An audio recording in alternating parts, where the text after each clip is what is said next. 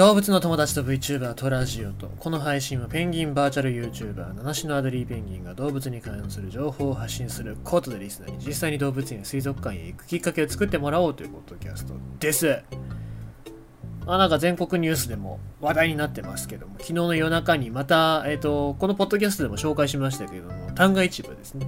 僕があの大好きな鶏の若鶏の炭火焼きが美味しい。若鶏じゃないや親鶏の炭火焼きが美味しい。店がある旦過市場なんですけども、えー、火事、前火事になったって言ってましたけど、また火事になりまして、で、えー、昭和館、小倉昭和館っていう昔ながらの映画館もなくなってしまいましてですね、えー、もうなんか北九州、で観光名所みたいな感じでその旦過市場っていうのが紹介されるぐらいの場所だったんでですね、えー、まあ、これがなくなってしまったことによっていろいろと北九州っていうのは大変なことになるんじゃないかなと思うんですけどもあのー、ただなんか出荷元が天ぷら油に火がついたみたいなこと言ってましたけどもあの時間帯あの夜中に天ぷら油揚げてる店多分ないんですよね。あそこはあの時間帯空いてる店ってほとんどなくって、えー、そう考えるとどこの店なんだろうなっていうのがわかんないのと、あとはカメラがないですね。昔ながらの木造建築の、まあ早い話が闇市みたいなそういう場所なんで、カメラがない、監視カメラがないっていう場所で、えー、そういうお店から出荷したって言ってたんですけども、んなんかね、2回目だし、本当かなって感じしますね。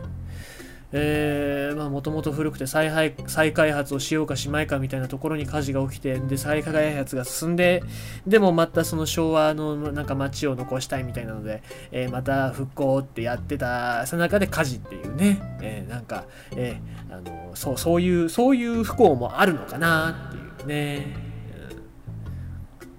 考えてしまいますね。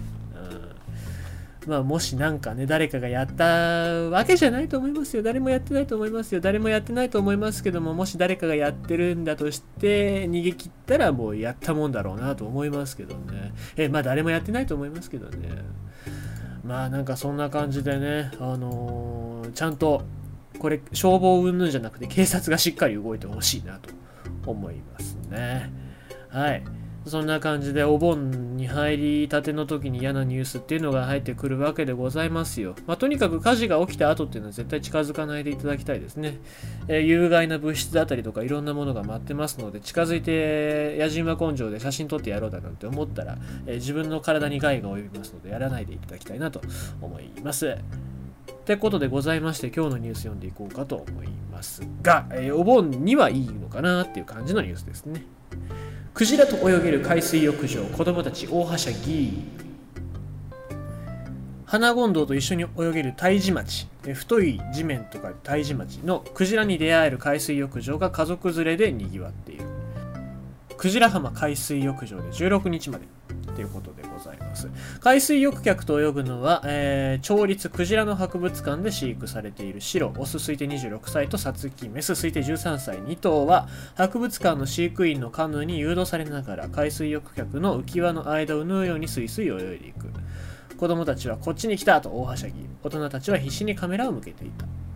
2頭はいつも、いつもは沖の生けすにて、毎日午前11時から午後1時からの約15分間生けすを出てクジラ浜を泳ぐということで、えー、まあ、クジラと一緒に泳げる、まあ、自然の中でこの間話しましたけども、イルカだったりとか、自然のイルカだったりとか、クジラに近づくのは非常に危険なのでやめていただきたいですけども、まあ、監視下の中でこうやってクジラと触れ合う体験をしてるっていうところでございますね。まあ、子供たちは喜びますし、親としてはインスタ映えとか子供の思い出みたいな写真を撮るのに必死なのかなという感じですね。えー、まあ、ただ、胎児町は、えー、もう一方の側面があって、えー、クジライルカ追い込み漁っていうのをやっておりまして、9月1日ですね、これが解禁されまして、えー、もう一つのニュースが、警察の臨時警戒所が、えー、開会式が、で、開会式が行われ、えー、和歌山県警、警察およそ20人が参加しました。で、ここの胎児町、毎年反捕鯨団体や環境保護団体が抗議活動を繰り返していて、住民とトラブルも起きているということで、えー、まあ、警察官が24時間、えこの警察署に常駐してパトロールなどに当たるということでございますね。えー、まあまあそんなに今コロナ禍なので人海外からのそういう反捕鯨団体みたいな人っていうのは入ってきづらいとは思いますしなので今年に関してはそんなにトラブルっていうのは多くないじゃないかなと思うのと同時に、まあ、このイルカのとクジラの追い込み量っていうのとどう付き合っていくのか、まあ、あの続けるんだったら続ける、えー、やめクローズしていくんだったらクローズしていくっていうしっかりした、えー、立場表明っていうのはどこかでしないといけないのかなと。いうところでございますね。まあ、ただこうやって、あのー、海水浴場で、えー、一緒に泳げるイベントをやってたりするっていうところで言うと、まあ、あの共存をしようとしてるのかなっていうふうにも印象取れますのでですね、えー、まあ、どういう形で、まあ、この街というよりも日本がね、どうやって付き合っていくのかなっていうのを見ておきたいなと思います。ということでございまして今日のニュースは、クジラと泳げる海水浴場、今後はどう付き合っていくべきかというお話でございました。